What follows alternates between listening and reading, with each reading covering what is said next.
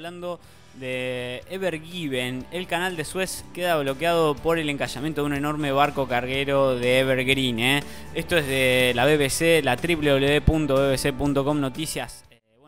Compartida en Instagram muestra la escena desde otro barco, el, Mans, eh, el Mars Denver, ubicado directamente atrás del Ever Given.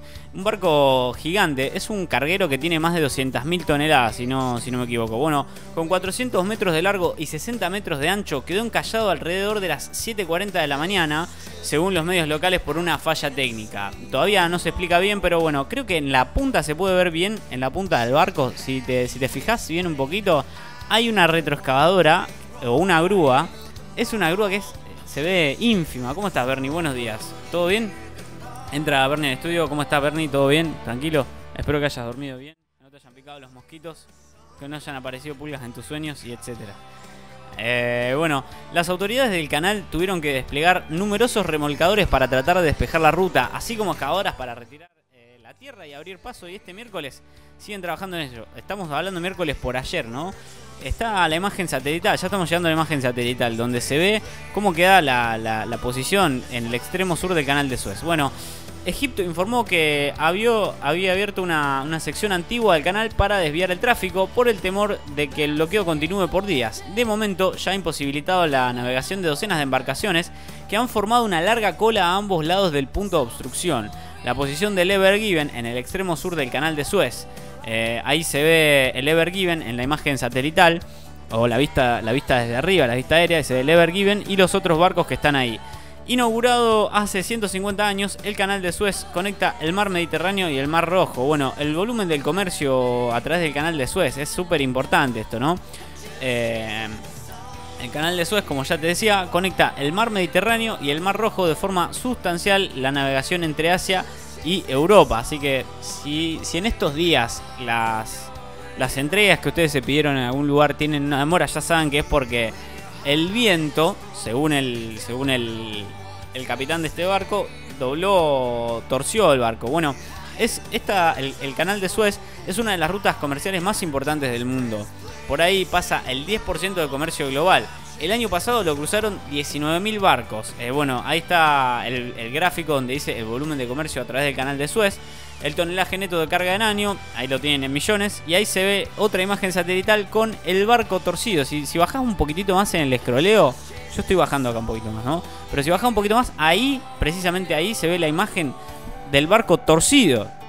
Está torcido en, en línea oblicua tapando el canal. Una cosa increíble. Bueno, el Ever Given, construido en 2018 y registrado en Panamá y operado por la empresa de transporte Evergreen Marine, viajaba desde China al puerto de Rotterdam en los Países Bajos y estaba pasando hacia el norte rumbo al Mediterráneo. El operativo para mover el enorme buque, que puede requerir el dragado de áreas circundantes, puede tomar días, según las autoridades del canal citadas por el portal de noticias Cairo 24. Bueno, el mal tiempo hizo que el caso del Ever Given se desviara y que perdiera el control. Según la empresa que lo opera, Evergreen Marine Corporation, fue culpa del viento, ¿no? Y según las causas del encallamiento, Evergreen Marine dijo que creen que un fuerte golpe de viento hizo que el casco se desviara y que accidentalmente tocara el fondo. O sea, tocó una punta de, del canal.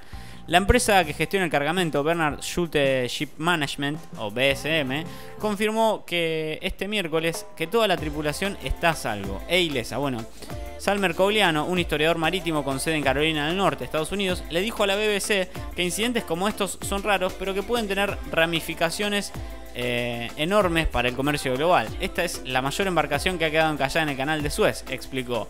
Si no pueden sacarla durante la marea alta, tendrán que empezar a quitarle la carga, o sea, le van a tener que empezar a sacar los containers. Bueno, eh, el corresponsal de negocios de la BBC, el canal de Suez es la arteria del comercio internacional que conecta el Mediterráneo con el Rojo, estamos hablando de los mares, ¿no?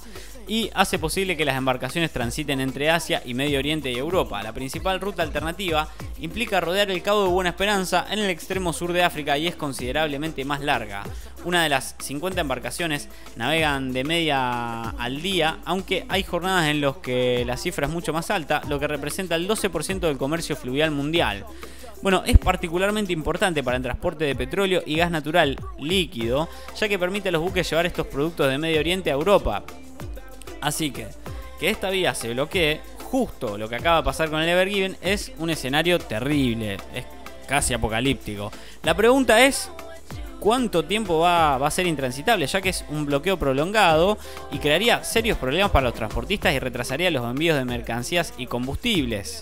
Bueno, de momento los reportes sugieren que podría habilitarse relativamente rápido, en cuyo caso el impacto sería limitado, aunque ya ha provocado un alza en el precio del petróleo. O sea, un barco encallado te provoca el, alza del precio del petróleo. Eh, pero el incidente no solamente dejó en evidencia los problemas que pueden llegar a generarse cuando embarcaciones ultralargas como el Ever Given transitan por secciones relativamente estrechas del canal, aunque algunas partes se ampliaron como parte de un importante programa de modernización a mediados de la última década, sigue siendo complicado navegar y pueden ocurrir este tipo de accidentes. Unas 19.000 embarcaciones navegaron por el canal en 2020, de acuerdo a la autoridad del canal de Suez, una media de cerca de 50 a 51 embarcaciones al día. En 2017, un buque de carga japonés había quedado encallado en la vía fluvial tras sufrir problemas mecánicos, según reportaron, pero fue reflotado en cuestión de horas. El canal de Suez cruza el istmo de Suez en Egipto, una franja de tierra entre el mar Mediterráneo y el Rojo, y tiene 193 kilómetros e incorpora tres, largos, eh, tres lagos naturales. En 2015 el gobierno de Egipto llevó a cabo un proyecto de expansión con el que el canal ganó profundidad. Ahí se ve bien, para mí son como los héroes del, del momento, es como el tipo que. La imagen de la estoy remando con. Con un palito de escarbadiente en el mar de dulce de leche es esa. Fíjate la, tarea que tienen esos dos tipos que están. que están tratando de, salvar el día con la. con la con la. con la retroexcavadora que se ve chiquita.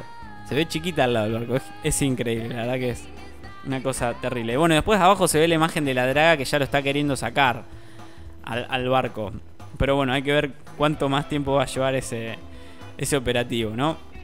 Una pena porque nos va a subir el precio del petróleo, nos va a subir el precio de la nafta, va a subir el precio de todo, gracias a, este viento que, hizo que el barco se quedara atorado ahí. Ahí está, ahí se ve bien otra imagen satelital interesantísima donde, donde se ve el barco cruzado. Qué cosa terrible, qué cosa